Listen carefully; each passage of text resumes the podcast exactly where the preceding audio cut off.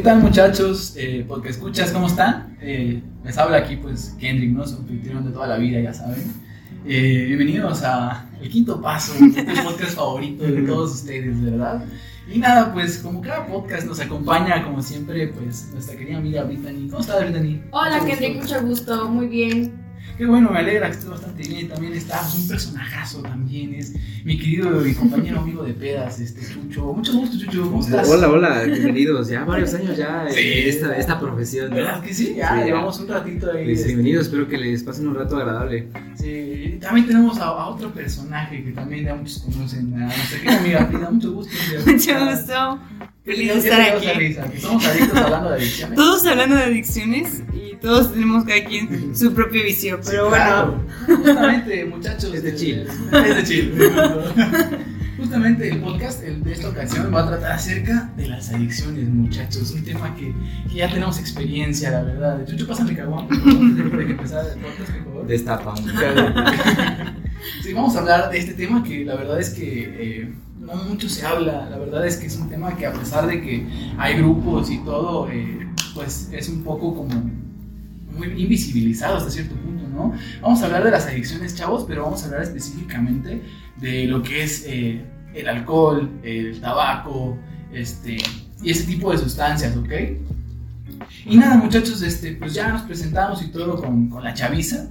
Eh, ah, tenemos otro, otro invitado, que por esto es mundialista también. eh, es un invitado que es argentino. ¿Cómo estás, eh, Romario? Um, mucho gusto, che, boludo. Mucho gusto, mucho gusto, Romario. ¿Tú tienes alguna adicción o algo que nos quieras compartir? Yo solo soy adicto a fútbol. Yo solo soy adicto a fútbol, boludo. Sí, soy campeón del mundo. Típico. Típico de los argentinos. Típico argentino, claro. Y con esto, pues yo quisiera preguntarles, muchachos, ¿qué, qué es una adicción? ¿A qué nos estamos refiriendo con una adicción? Eh, la adicción entra en un, en un contexto que ya hemos visto anteriormente. Ajá. Primero necesitamos conocer qué es la salud y qué es la enfermedad. Durante mucho tiempo se nos ha dicho que la enfermedad es esta que llega al, al huésped, a nosotros los individuos, para causarnos falta de salud. Que la ausencia de enfermedad es totalmente salud, pero muchas veces nos falta cuestionarnos justamente que la salud no nada más tiene que ver como con lo biológico o nuestro estado físico, sino que también tiene que ver como nuestro entorno, las relaciones que cuidamos, eh, nuestra salud mental, nuestra salud este, pues, en, en varios ámbitos y que tiene relación también en nuestro estado económico, de lo que nos angustia y lo que nos genera bienestar. Ok. Es el marco contextual de la persona, ¿no? Cómo esta se desarrolla y se desenvuelve en un entorno, tal vez también, entonces, ¿no? Sí, sí. Ok, muchachos, eh, por ejemplo, nosotros como psicólogos en formación eh, tenemos eh, la noción de que también la salud viene de la mente. Nosotros sabemos que no nada más es físico, como bien decía, como bien decía Frida, ¿no? Una vez entendiendo lo que es la salud de enfermedad, muchachos, yo creo que podemos pasar a lo que es una adicción, ¿no creen? Eh, ¿qué, qué es una adicción? ¿A qué nos referimos? Una adicción desde mi punto de vista, yo pensaría que es como una alteración en el, en el control de ciertos comportamientos, ¿no? A cierta susta a cierta, el consumo en este caso, Ujú. estamos hablando de una adicción, adicción a sustancias. En este caso yo desde mi perspectiva sería como el, el alteración al, al control o inadecuado sobre el comportamiento de consumo, ¿no? Adictivo. Bueno, en este caso eh, generando dependencia siempre. Pero si hablamos un poquito más como más este, Teóricamente. teóricamente, podríamos hablar de, por ejemplo, la Organización Mundial de la Salud eh, lo clasifica como un estado de intoxicación periódica o crónica producida por el consumo repetitivo de una droga natural o sintética, cuyas características podrían ser el deseo dominante de continuar tomando la droga, es decir, esta de, generar esta dependencia, ¿no? Y muy importante también, obtenerla por cualquier medio, ¿no? Ya sabemos, ¿no? Y creo, creo que, creo que todos de aquí conocemos a alguien que tiene una adicción a una sustancia y cómo nos damos cuenta que la, es, hace cualquier cosa como para conseguirla. Sí, ¿no? claro, y pa- pasa mucho, por ejemplo, que, tomas este, que tocas este punto, que hay gente que no se da cuenta incluso, o sea, que es Que adicta. son adictos. Sí, claro, nosotros, como dices tú, nos damos cuenta, ¿no? Ah, ese güey es cricoso, ese güey le está chido la marihuana, y lo que quieras, pero la misma persona no se da cuenta incluso, ¿no? Exacto, no, este, no define las características, los síntomas o los signos que presentan estos factores, ya sean biológicos, genéticos, psicológicos y mayormente sociales. Incluso a veces tienen alguien tiene que decirle, ¿no? Como a como sus propios círculos social, tiene Claro. como y darse cuenta como él mismo que está en un Ujú. problema ya. Pero yo creo que sí lo reconocen. O sea, muchas veces eh, está esta cultura de reconocer que es bueno y malo. Y claro está que las adicciones no pertenecen a lo bueno, a lo que podríamos aspirar. Y creo que ah, es la negación. Yo, sí- yo para mí, yo digo que es, es esto de, de que veremos un poquito más adelante. Incluso nosotros, ¿no? Sí. Cuando si nos cuestionaremos si somos alcohólicos, inmediatamente, inmediatamente tú vas a decir no. O sea, Sí, claro. Sí, que socialmente tal vez está, no está bien aceptado, ¿verdad? Exactamente. Pero si hablamos como tal, como que, si, que se, que tenemos que hablar después, ya, como centrarnos como en qué es, qué es el alcoholismo, qué. Pero así de primera instancia como que rechazamos. Lo eso. rechazamos, lo Sí, negamos. claro, como ese es un No factor cultural. Exactamente, es un factor cultural también el que determina que uno no acepte que es adicto, ¿no?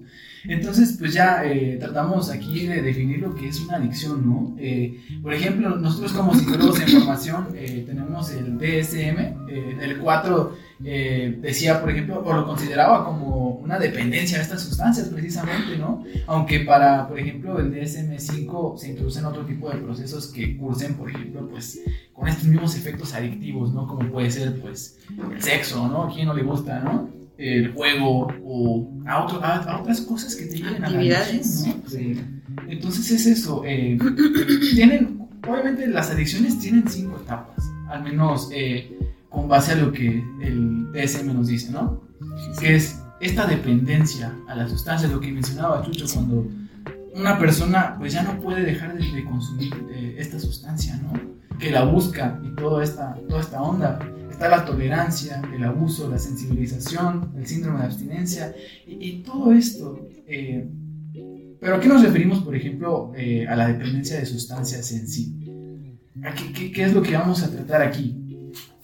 Cuando definimos, por ejemplo, eh, la dependencia de sustancias, eh, cabe recalcar que nos referimos a la necesidad de una persona por tomar alguna sustancia psicotrófica eh, con un alto nivel de abuso, ¿no? De dependencia.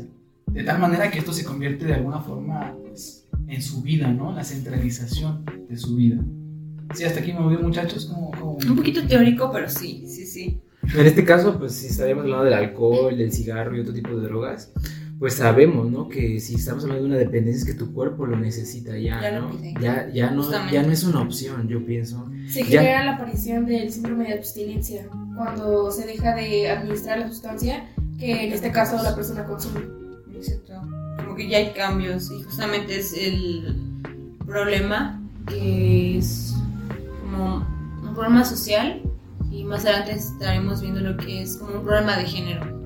Que ya En este caso, si es, ya que tocas el tema, por ejemplo, yo sí diría que desde el, desde el ámbito social Ajá. puedo, eh, puedo decir que hay como tres aspectos que yo pienso que es así, ¿no? ok.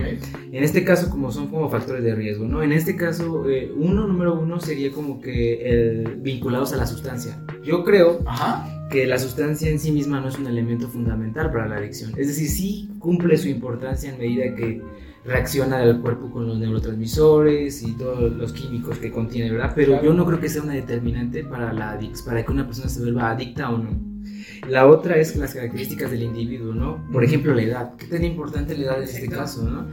No es lo mismo y creo que Un está joven que un adulto. Sí, claro, Sí, claro. en los jóvenes es más propenso que sea que se vuelva adicto un joven que se vuelva adicto una persona de adulto, 60 años, sí. ¿no? 70. Por, Claro, la, por la sí, sociedad y el contorno donde se encuentra. Estas características sí, de él, que es la edad, por ejemplo, su autoestima, su, su falta de porque quizás su, su falta de comunicación con los demás, no sé, todas estas partes características Claro. de él, creo que son importantes también en ese Es una, aspecto. una parte un poquito más psicológica, ¿no? una parte de anímica, ¿no? Incluso de cómo, cómo se va sintiendo el individuo, claro. Y la otra, y que es la última, que yo pienso es vinculadas precisamente al contexto social, ¿no? Cómo se relaciona con los demás, sus círculos sociales, sus grupos, eh, también en el aspecto macro, ¿no? Cómo lo- los medios de comunicación como que impulsan a que, los, a que todos consumamos como que, no solamente hablando de adicción, en este caso alcohol, cigarro y drogas, Ok.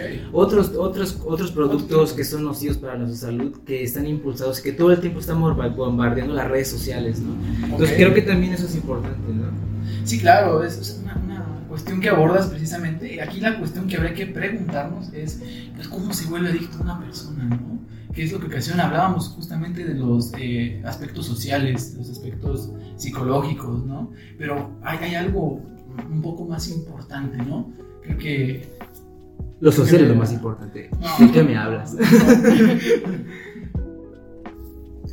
Hablando un poquito de, sobre esta parte, como este enfoque social, eh, me parece importante como mencionar que eh, este autor, ¿no? Este autor llamado Alexander Bruce, es un psicólogo canadiense que en los años 70 más o menos hizo como un experimento sobre la percepción de la adicción, ¿no? Cómo en ese tiempo tenían percibida la adicción las personas. En este caso, eh, la teoría original lo que nos decía en ese tiempo es que los químicos meramente son los que generan la adicción. Eso decía en ese estaba circulando ese- esa teoría eh, Esa- original, por así decirlo. ¿no?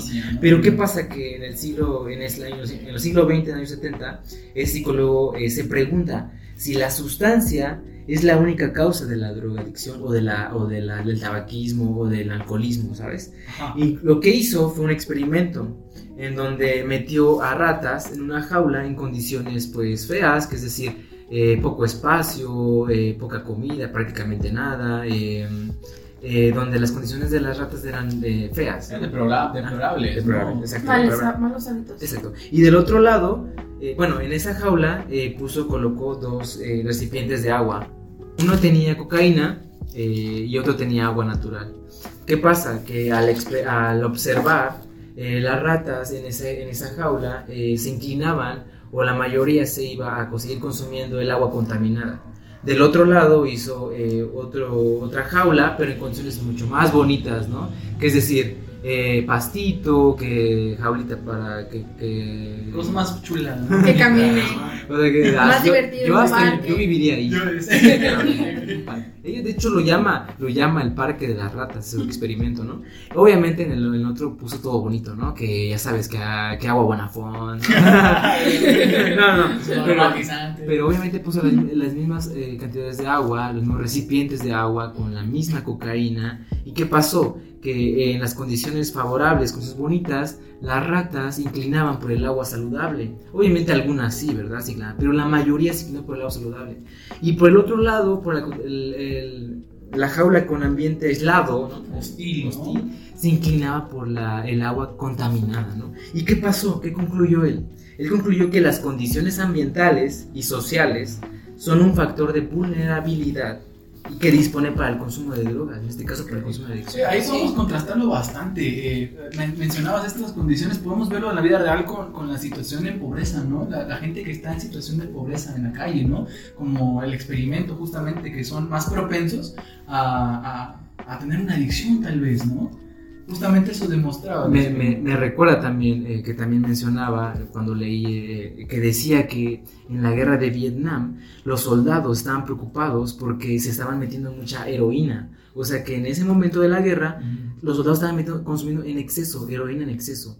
Y que estaban preocupados que cuando llegaran a su, a su, después de la guerra a su ciudad, iban a estar llenos de, de drogadictos, ¿no? ¿Qué está pasando? Ellos son adictos. ¿Qué pasa? Cuando llegan... eh, Cambia su entorno, ¿no? cambia su contexto, bueno, su entorno, todo, todo. Claro. Es otro ambiente totalmente diferente. ¿Y qué pasa? Que no son adictos a, ni- a ninguna O sustancia. sea, era ba- bajo una circunstancia determinada, ¿no? Determinada. Bajo su presión necesitaban a algún psicótico, se puede decir, Sí. que les generara Sí. este, Las condiciones ambientales es las que la estaban Es, condicionando. es- es interesante verlo desde la determinación social, pero creo que estamos dejando de lado otro tipo de enfoques. Creo que no nada más No. eh, viene desde un, de un aspecto social. Justo antes de eso, también creo que qué pasa con las personas que sí viven en circunstancias favorables. O sea, pon tú, no nos vamos muy lejos, o sea, que tienen una casa bien, que es- están estables económicamente, di- di- se podría decir, que gozan de bienestar. O sea, realmente tiene, va más allá de, dijeras tú, del enfoque social. El Porque dinero hay- felicidad. Exacto. ellos tienen una comodidad, ¿no? Exacto, hay comodidades en el entorno que no tienen que ver con lo social. Precisamente eh, el mismo autor, eh, hablando un poquito sobre que no, a lo mejor no son las condiciones, ¿no? Él decía que este sentimiento como de desconexión y aislamiento es lo que generaba mayor vulnerabilidad. Puede ser que sí tengas condiciones favorables, ¿no? Pero si hay, un, hay un estado, él decía, obviamente citando al autor, si él decía que si tú estabas en un estado desconectado de tanto de tu cuerpo, hacerlo consciente, ¿no? Tanto de las relaciones sociales, Pro- probablemente, probablemente si te estás en las posiciones este, favorables, Free, pero si tú eh, emocionalmente, eh, psicológicamente estás desconectado de tus relaciones sociales, de tu familia, tus amigos, de tu mismo cuerpo, Sí, claro. creo que eso es lo que hace vulnerable. Tal vez no es Sí. como tú dices, Pues, como- el- Freud, Freud lo definía como el sentimiento oceánico, ¿no? Esta parte de sentirte en sintonía con los demás, ¿no? Pero también hay un enfoque un poco... eh, Neuroquímico, exactamente. hablando de transmisores. Exactamente, no nada más es un enfoque social ni tampoco un biomédico, también hay, hay- tenemos que entender que en el cerebro pues también hay químicos, o sea, ¿cómo que estos químicos pues obviamente nos hacen adictos, ¿no? Entonces, ¿cómo, cómo se genera una adicción a través de la neurofisiología de- de- del ser humano, ¿no? Teniendo en cuenta que hay vías nerviosas en nuestro cerebro, específicamente las dopaminérgicas, que cuando se puede decir que las personas consumen su sustancia, eh, se libera la, la la dopamina y en los espacios sinápticos se recaptura la dopamina y se devuelve a las células. Es lo que genera el placer, lo que las personas hacen es consumir para tener un placer, pero cuando se vuelve una adicción, este, pues prácticamente fallan, ¿no? Estas vías nerviosas. Y Sí, claro. Eh, además, eh, hay un factor que también la dopamina hace y es que obviamente esta la asociamos, ¿no? Justamente a- al placer y todo esto, ¿no? Eh, pero también eh, el núcleo accumbens, que también es importante en este proceso de, adicciones, ¿no? Eh, se supone que nosotros eh, cuando tenemos una situación placentera o cuando tenemos una situación eh, que es importante para la supervivencia del ser humano, generamos esta dopamina y esta dopamina genera eh, un exceso en el accumbens, lo que provoca precisamente esta adicción, ¿no? El de decir, eh, ok, eh, cuando yo estoy comiendo, mi- mis neuronas generan dopamina. Entonces mi cerebro dice, esto es importante para mi supervivencia, ¿no? Entonces, ¿qué pasa cuando las sustancias entran en contacto contigo? Pues generan obviamente estas conexiones neuronales entre los neurotransmisores dopami- dopaminérgicos, lo que hace que el núcleo, el núcleo accumbens vaya, este, tenga mucha dopamina y hace que tu cerebro diga, ah, demonios, esta sustancia también es, es me genera vital". felicidad, placer. Exactamente, y justamente lo Como podemos- que se craquea, ¿no? Como que pasa Exacto, algo. como que se. Justamente eso estaba leyendo de que reemplaza ese mecanismo de recompensa por el, por el mecanismo, por el placer, por el placer del Exactamente, mismo. justamente esto es, es, es la recompensa, justamente. Es lo que lo vuelve adictivo, pero cuando lo empiezas a hacer más frecuentemente, este impide que estas proteínas que en sí son los neurotransmisores, en nuestro caso la dopamina, este pues se libre de más y ya no ya no tengamos una satisfacción, por lo que generamos que volvamos a consumir, a consumir, las personas vuelvan a consumir y hace una dependencia prácticamente. Exactamente, o sea, este, este circuito de recompensa cerebral es, es la influencia que tienen eh, estos aspectos cognitivos, ¿no? Eh, obviamente hablamos ya de estos, de, este- que la cuestión social, de que la cuestión, pero pues también hay químicos, Sí, en claro, sí. o sea, hay químicos que te hacen eh, ser adicto a una, a una sustancia, ¿no? Eh, bueno, eh, otra cosa que podemos rescatar de esto, eh, que si bien es cierto que es el, el que empieza, ¿no? Obviamente, en primera instancia, cuando tú cuando consumes la sustancia, eh, empieza, ¿no? Todo el proceso neurológico, todo el proceso cerebral. exacto, Que después determinen o no determinen, que continúe o no continúe, ya es otro aspecto, ¿no? Pero que en primera instancia, así como de golpe, empiezan eh, todas estas funciones. Exactamente, las funciones corticales, porque a fin de cuentas son, son cosas que, que afectan al individuo y que pues no se ven en un entorno, ¿no? que vienen dentro del sujeto con, la- con las cuestiones químicas. Eh, por ejemplo, hablamos, hablaba hace rato acerca de que esto también eh, tiene que ver con un sentido de supervivencia, ¿no? Las cosas que, que son en general eh, necesarias para la supervivencia, como lo es, por ejemplo, el comer, porque cuando comemos, te digo, liberamos estas, estas, la dopamina y el núcleo accumbens se llena de eso, ¿no? Tú dirías entonces como que el núcleo accumbens reemplaza el, el Eh. hecho de que se vuelve como un modo de supervivencia. Eh, sí, justamente, Es el o sea, adicto. es, es- es el cerebro es el que, el que ajá, justamente el es el que, eh, vaya, el que, el, que, el que le dice al cerebro, esto es importante para tu supervivencia, ¿no? Por ejemplo, lo decías hace rato con los soldados, ¿no, Chucho? Eh, estos estaban expuestos siempre a una, a una cuestión de supervivencia, una cuestión de que si te duermes, papá, te mueres, te rafaguean, te matan. Entonces, Exacto, tienen que estar- algo para mantenerse alertas. Exactamente, entonces ese circuito de recompensa de alguna manera eh, es, es lo que los hizo adictos a, eso. Y una- una vez teniendo Se vuelve una otro contexto, es por eso que no. Pues, no- Aquí en México. ¿no? Tenemos No que vamos lejos, o sea, no necesitamos irnos a la guerra, güey. Porque Tenemos que irnos a justamente- Vietnam.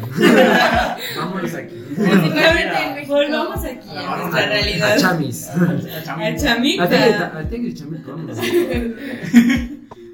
Pues sí, justamente. Justamente aquí en México, ¿no? Hay- creo que incluso eh, hay trabajos que a veces no es opcional eh, el hecho de no consumir o no consumir. No creo que es necesario. Por ejemplo, hablando de mi, desde mi experiencia, en mi actual trabajo, eh, un guardia de seguridad me ha comentado a mí, me ha dicho, oye Jesús, es que, ¿qué crees? Con toda confianza, ¿verdad? No es que sea nuevo, ¿verdad? Yo lo conozco ya de tiempo. Me dijo, Jesús, que sabes que hace rato yo me tuve que meter un pericazo, dice. unos lineazos. Unos lineazos. No me asusta ya a mí, porque él me ha contado, yo lo veo tranquilo. Él no es que controle la droga, sino que sabe cuán, qué, sus- ¿Qué cantidad de sustancia es necesaria.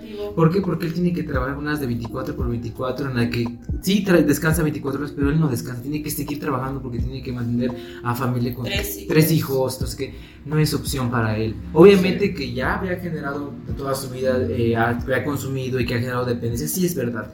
Pero hoy, en la actualidad, las condiciones, su también el contexto económico, todo esto, lo obliga, o no es que lo obligue, sino que lo orilla, lamentablemente, ¿verdad? Porque Sí. se escucha feo, pero es la realidad en México, lo está orillando a consumirlo. Entonces, para él es algo normal. Tan normal que me puede decir a mí, ¿sabes?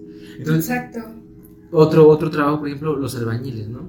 Que a veces su cuerpo ya están acostumbrados. No digo que están, no hay que normalizarlo tampoco, pero están acostumbrados, ¿no? A consumir que, a- que la cagua- caguamita, ya sabes, ¿no? Sí, claro. Que para el coladito, ¿no? Para, que para rendir, ¿no? O terminando, ¿no? Que ya es parte como de su ritual de trabajo, ¿no? Que son. Igualmente los traileros que se someten a este, al consumo de estas sustancias para aguantar en cuestión de que Horas. tienen que Horas manejar horas, sí, exactamente, exceso de horas eh, y pues para mantenerse alertas, ¿qué hacen? Ingerir estas sustancias que les generen un impacto para estar despiertos, alertas. Yo, creo que verlo desde este punto de vista es un poquito problemático porque estamos justificando una adicción. Estamos diciendo, ok, hay trabajos, sí, que te exigen eh, básicamente un esfuerzo físico tal vez, pero a fin de cuentas una adicción conlleva también eh, la afectación de la salud del individuo. Entonces, ¿sí me entiendes? Estamos justificando justamente, o sea, una adicción eh, con esta Ya, parte de que ya. mi trabajo, de que mi trabajo me está exigiendo que me, o sea, no. Déjame te una- interrumpo, por favor, porque no es. No va por ahí, Kendrick. Date cuenta de la realidad que estás viviendo. Ah, no, Estamos no. en México, Kendrick. Es que No estamos es justificar justo- a quién. est- est- Estás determinando una situación de adicción a, a- a un contexto. Le estás asignando un contexto. Ese Oh. contexto es el trabajo. O sea, No, una no, persona, no. todas las personas que tengan este tipo de trabajos No, o sea, se van a. No, van no, a por supuesto que no. este Obviamente ya, hay un- ya hay una historia, ¿no? Hay una historia de vida donde la persona, y supone que ya es, yo estoy hablando ya de como tal, ya de la persona que se adicta, y que necesariamente tiene que, su- o sea, ya que ya está la adicción, ya, Entonces, y- y tienes que seguir, que seguir trabajando, ¿qué? No puede parar, no puede parar. Obviamente no pueden parar. Lamentablemente en México las condiciones, no es, obviamente no es como tú dices, que digo que toda la- todos, todos los tratos se drogan, pero, pues obviamente no. Hablar de las condiciones de México siempre va a ser un debate, siempre. Pero justamente, o sea, también como psicólogos en formación, tenemos que tener un poquito más de empatía en ese sentido. Y no podemos decir nada más, estamos justificando o nada más, o no se justifica, porque cada quien en su contexto quizá no puede, o sea, el trailero o el que es eh, albañil, quizá no puede especializarse en otro trabajo porque no, no le sabe, o sea, no podemos decir, pues que se busque otro trabajo que no, le, que no necesite. No que Exacto, Exacto. Exactamente. Exacto. ¿A qué más se podrán dedicar? Yo solamente digo que las condiciones en México, no digo que todos, ¿verdad?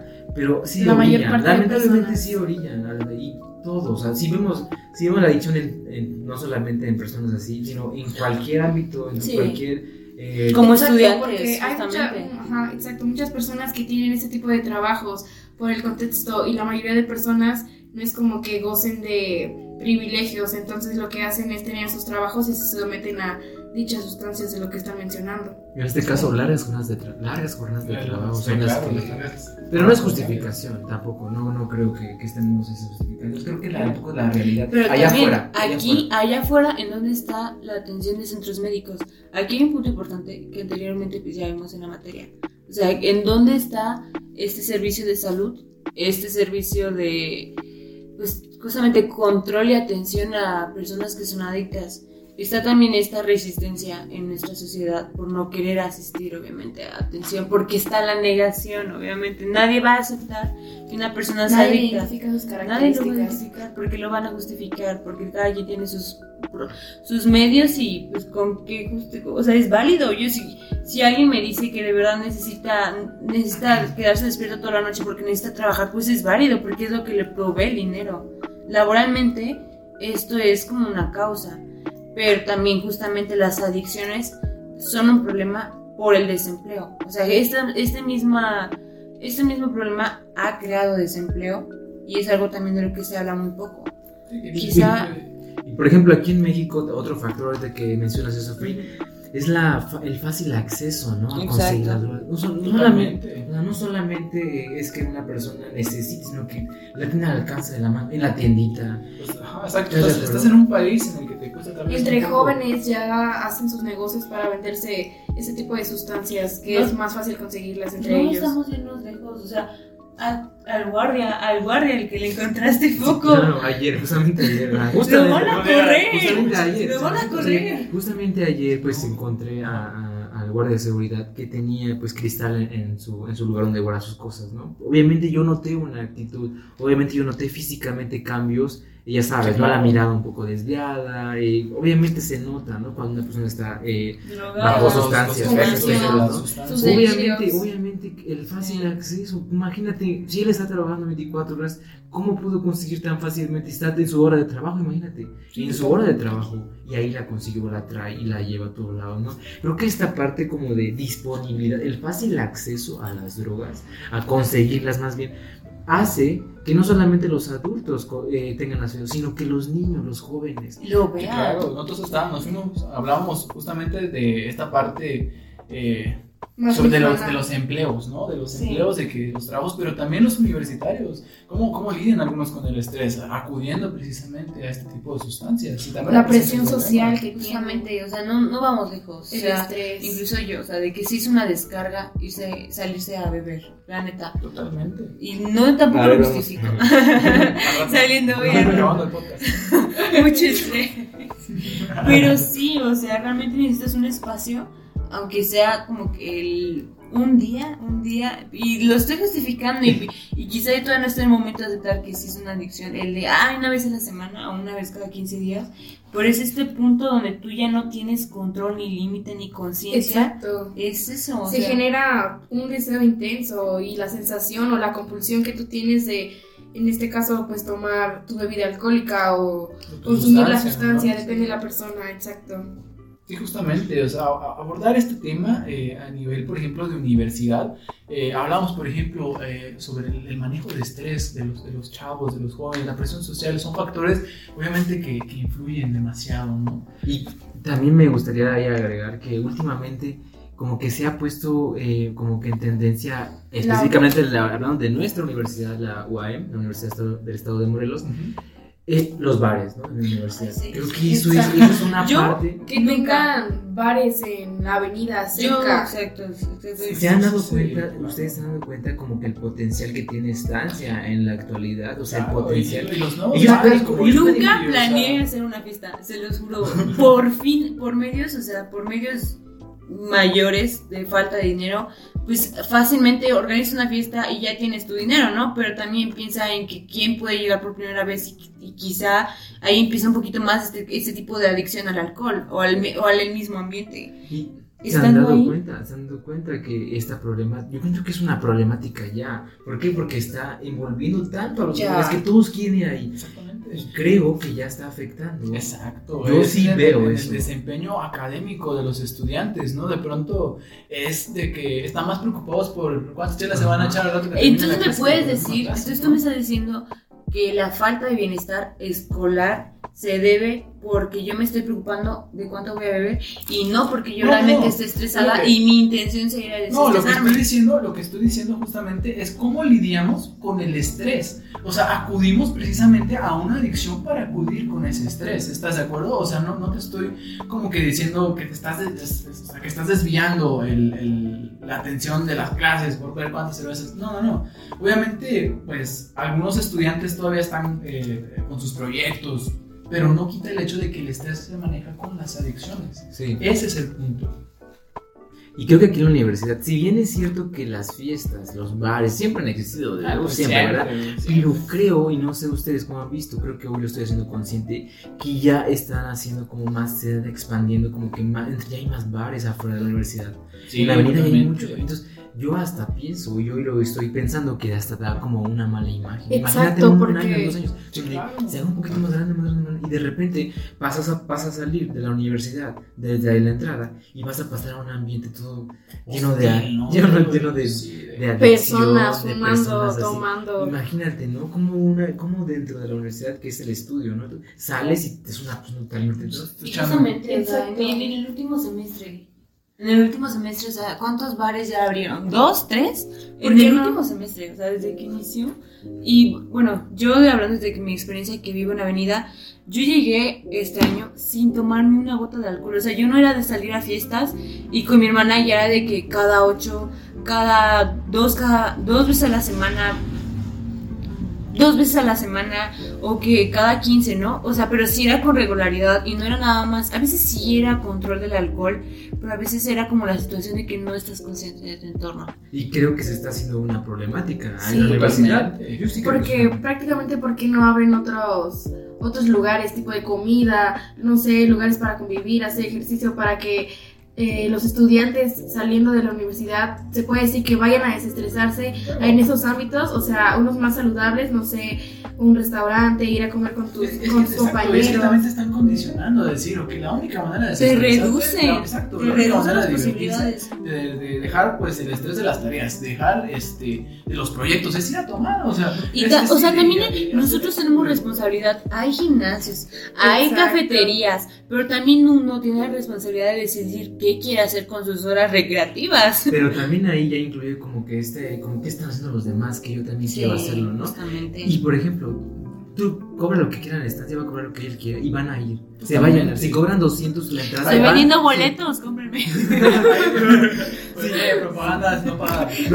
No, menciones. No menciones. Oye, si, si estancia cobra 200, capaz que se llena 200. Sí, Sí. Pero, pero mira, Ah, ahí pero- estaríamos hablando de un problema, una problemática. Y porque los ya está pagas. afectando económicamente a los estudiantes. Pero se dice, 200 al gym, no, carísimo. Carísimo, güey. Pero sí. pues- Pero di un mojito Exacto. 150 Ah, adelante. sí, dos. Mira, una problemática económica. Tendríamos que cambiar ese, ese punto de vista de que los estudiantes dejen de tratar de liberar su estrés en adicciones y cambiarlo en Pero, no, hábitos pero eso más. es imposible ya, eso es imposible. Pero se puede tratar. arraigado, o sea, también en la parte cultural de la universidad ya se está metiendo hasta las raíces culturales de la universidad, porque ¿qué dicen? Justamente. Porque O sea, la universidad la- implica esos ámbitos de que... Desde la- Ajá. El fin de semana yo Que conviví con una cuenta. familia, con una familia que es ajena a mi familia. Ni- era la primera vez que topaba esa familia. Y justamente unos egresados de hace unos años me dijeron, ay, sí, qué, qué chido vivir en Avenida, ¿verdad? Y yo, sí, sí está padre. Dice, y por otras cosas, ¿no? Por sus horas recreativas. Y obviamente a qué se refería. Pues a, que, a los bares, a que esa, pues obviamente te propicia, o el ambiente te Pero, es- propicia. volvemos de nuevo a este, a este mito social, cómo es que afecta incluso, ¿no? La- las mismas eh, personas eh, que van arraigando esta cultura de, de la Yo universidad. diría, yo diría, primero, principalmente en cómo te sientes tú. Pareciera que es mejor, ¿no? Pareciera que en ese momento es, es euforia, ¿no? Es felicidad. Exacto. Pero al otro día te sientes mal. Para empezar, físicamente te sientes mal, ¿no? Esa es una Exacto. parte. Y luego, Emocionalmente. eh, emocionalmente. Ya sabes, la cruda moral, ¿no? Claro. No, y la verdad de verdad. Y la otra. Para empezar, la cruda física es luego moral. Y luego, fíjate, una parte importante que yo he visto en algunos que conozco, esta parte, yo prefiero tomar, prefiero gastar mi dinero en tomar que en comer. Foráneos, Exacto, amigos foráneos, foráneos, foráneos que, que Conocidos. Es que- es prácticamente. es una problemática increíble. En nuestro mismo salón. O sea, no solamente afecta lo académico, ya vimos que afecta lo económico, lo emocional. O sea, realmente Lo. Las relaciones. Ay, no vamos, o sea, justamente no voy muy lejos. O sea, yo viviendo a ser for- bien, llegando aquí, ser foránea, vivir en un lugar donde no quiero estar con mi hermana, en un cuarto donde no quiero estar, obviamente hay fricciones, obviamente problemas. Y la misma situación de adaptarte y ver, por ejemplo, yo ver a mi hermana, que para mí era súper raro que ella llegara borracha, me daba asco. O sea, como que yo decía, qué, qué feo ponerse así, qué feo tomar. O sea, yo todavía a mí cuando no empecé a Preocupas a tomar, tu familia. a me preocupaba y después como que después te vas acostumbrando porque incluso yo misma entré en ese ambiente y cambió mi, mi preocupación a que hoy sí llegó en la noche, me, me tengo que asomar a su cama a ver si sí llegó. O sea, Sí, también hay problema, ese problema. Y obviamente es una cuestión de género. Mm, Quieras o no, este problema está científicamente probado de que sí afecta más a las mujeres, están Sí. más propensas a distintos riesgos, a que quizá los hombres no están tan propensos, pero, ay, no, no, no, o sea, de verdad es como algo que afecta más a las mujeres. Exactamente, las afecta y desde el sentido de que los hombres en sí tienen menos, o sea, después pon- ya salieron de su adicción, tienen, los hombres tienen menos riesgo de recaer en el, no sé, en el consumo de drogas, ya sea tienen un periodo largo, eh, sus periodos de abstinencia son más largos, pero las mujeres, las mujeres eh, tienen una probabilidad de experimentar este, intensos deseos de volver a consumir y de volver a recaer. Sí, O sea, le- le estamos sumando otra problemática, la cuestión de género. Es algo ¿Por muy- qué las mujeres son más propensas? ¿Qué es lo que tiene que ver? Pues en un principio, pues también las, las funciones, este, volvemos a lo químico, ¿no? Volvemos a la parte este, anatómica. Eh, obviamente los, los hombres generan más resistencia a, este tipo de adicciones precisamente por el sentido de supervivencia que tiene eh, el cerebro, ¿no? La parte dopamine- eh, dopaminérgica, eh, son diferentes. eh, y además de que generan eh, diferentes tipos de conexiones, no nada más se genera con estos... Las eh, conexiones sinápticas tienen mucho que ver. Exactamente. Entonces, si vemos desde la parte anatómica, pues obviamente el cerebro de un hombre y de una mujer son totalmente distintos. Entonces, de ahí podemos hablar de que existe sí una diferencia y tal vez podamos Y- dar una explicación del por qué. Tal vez la, la producción de dopamina en exceso ya no te causa ya un placer o una felicidad en sí, sino prácticamente ya buscas tener más este, producción de dopamina en este caso. Aquí, por ejemplo, se me, se me viene a la mente esta parte que tan importante que es la publicidad, ¿no? En los jóvenes, por ejemplo, estamos hablando de los jóvenes universitarios, en, en el aspecto de género, como sea, la publicidad, ¿no? El hecho de que el, el cigarro y el alcohol sean drogas, drogas legales, en este caso, pues hace, hace que en todos lados estén, ¿no? En todos lados. sí. Directa e indirectamente, ¿no? Como en hasta Claro. en eventos deportivos, ¿no? Están- Se se, ofrecen, supone, sí. se supone que... se Para supone- rendir, o sea, prácticamente ya teniendo ese, Ah, incluso, ese tema eh, deportivo. Nada menos, ahorita, por ejemplo, en el Mundial, ¿no? Que nosotros somos FIFAs, ¿no? Somos FIFAs. Sí, es por ejemplo, vimos eh, que se suspien- suspendieron el, el consumo de alcohol dentro de los estadios y a sus Y aún alrededores. así. Y, y, y aún así, gente, mexicanos más que nada, güey. ves Sí, que es que la cultura, lo es que más la se cultura. vio. Que hacen lo imposible por meter alcohol, güey, ¿no? O sea, es como- Pareciera como que es necesario. El contexto, la cultura desde, desde no, que nos no. imparten desde niños. Exacto, y no sabes el problema en el que se metieron, o sea, del momento en que dijeron no va a haber alcohol, la gente saltó de sus butacas como, como si hubieran metido un gol. O sea, Como si les hubieran prohibido que, Sí, no sé, exactamente. comer. No sé, ahí te das cuenta, o sea, el problema cultural que se tiene en cuanto a adicciones. O sea, que es una, si es una cuestión química, si es una cuestión, es una cuestión eh, biomédica, Sí. pero lo social tiene mucho que ver también. Lo social, que yo diría el peso mayor. No, lo químico. También lo químico, Lo hostia. químico. Lo hostia. biomédico. Hostia, Lo- tío. Químico. No, la verdad es lo, lo- lo químico. Neurotransmisores. Los neurotransmisores, exactamente. ¿De qué me hablan? Ya a forma de conclusión, queremos hablar acerca de cómo está esta relación del bienestar y la adicción. Y bueno, primero le quisiera comentar aquí mis compañeros, vamos a decir qué es el bienestar para ellos y bueno, cómo creen ellos que, que es la relación con esta adicción a sustancias nocivas. ¿Quién? ¿Qué te Eh, gustaría comentar? Bueno, sí, eh, para mí eh, el bienestar, vamos a tratar de definir, vamos a tratar de definir lo que es para mí el bienestar. Y es esta cuestión de sentirse bien consigo mismo, ¿no? De estar eh, bien dentro del marco contextual en el que te estás desarrollando, ¿no? Es decir, bien económicamente, bien de tu salud, bien eh, psicológicamente, eh, sobre todo, ¿no? La salud Sí. mental, que a veces es minimizada, ¿no? Sí, Esta claro. de bienestar. Entonces, para mí eso es bienestar, ¿no? ¿Y ¿Cómo, cómo lo podemos como... O sea, o sea, Como sinceramente, sinceramente, una persona que es adicta, o sea, que cree que tiene bienestar, o sea... Precisamente yo considero que si tú buscas bienestar en internet vas a decir que es un estado, ¿no? Yo creo que no es un estado porque no es, es como que así debe de ser, ¿no? Pienso que es subjetivo y personal. Creo que si me dices que es bienestar, pues, depende de quién lo diga, ¿no? A quién se Depende lo de cómo lo vivas. De Exacto, cómo, para nosotros un bienestar, concuerdo con Ken, es más como sentirse bien en ti mismo, en todos los factores, tanto social, familiar, no sé, amistad, pero tal vez para una persona con adicción cree que tiene un bienestar porque él se siente bien. Incluso es Exacto. bienestar. Ese es es el bienestar, bienestar. exactamente. No podemos decir que no es. Sí, es Quizá bienestar. nace de una, de una Pero no es un buen bienestar.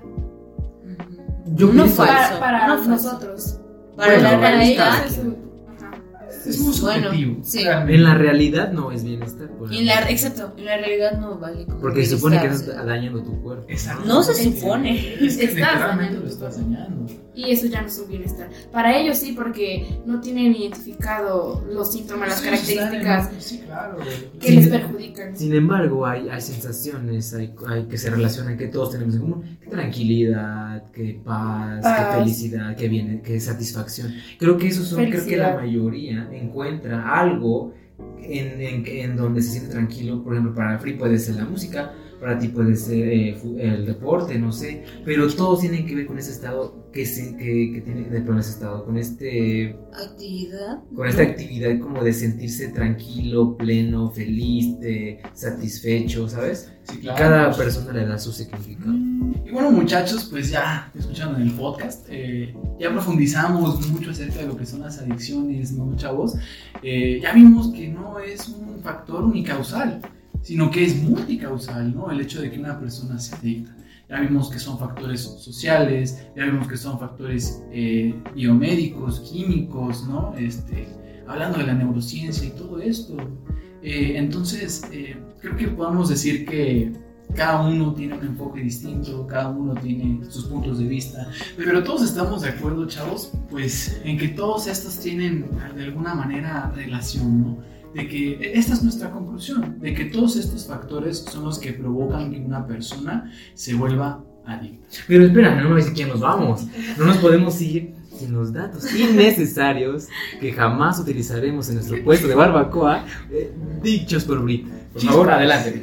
Exacto, ¿cómo nos podemos ir sin estos datos interesantes que no los van a tomar en cuenta, que prácticamente los van a anotar en su libreta o no pueden tomar foto esta vez, compañeros? Pero bueno, el primer dato interesante es que la droga más adicta del mundo es la heroína, obviamente, ya que solamente necesitas cinco veces eh, una dosis de lo normal para causar la muerte. Y teniendo en cuenta a las personas que fuman, la nicotina es ocho veces más adictiva que el alcohol y genera más dependencia que la heroína, que es la que les acabo de mencionar, y la cocaína. Pero boludo, ¿cómo vas a decir vos que la droga más adictiva del mundo de la orina es el fútbol? La concha de la lora. Casi se me olvida que andas aquí. Se me La concha de olvida. la lora. Pero ¿cuántas dosis dijiste de heroína? Para nada, para, Cinco. para la muerte, ¿verdad? Nada más cuatro. Ah, no. sí, la nota bajita la mano. Bueno, ya nos pasamos a despedir. Ya todos estamos muy felices de haber estado con ustedes en este podcast. Estamos de verdad muy emocionados de haberles compartido nuestra investigación y que tomen en cuenta estos datos innecesarios. Y bueno, ya Pues muchas gracias por acompañarnos este, una vez más, como cada semana, durante ya 17 años. ¡Wow! Ya 17 años. Recorcholis. 17 años ya es bastante. es Demasiado. la vida. Seguir escuchando a estas cuatro personas, a su team. así A su tiempo. Sí. Adiós. Bye, bye. ¿Ya acabamos? Ya. Ya. Pues a Michel, ¿no? A Michel Lambert. Bastante. Estancia. China, vamos, vamos. Ya.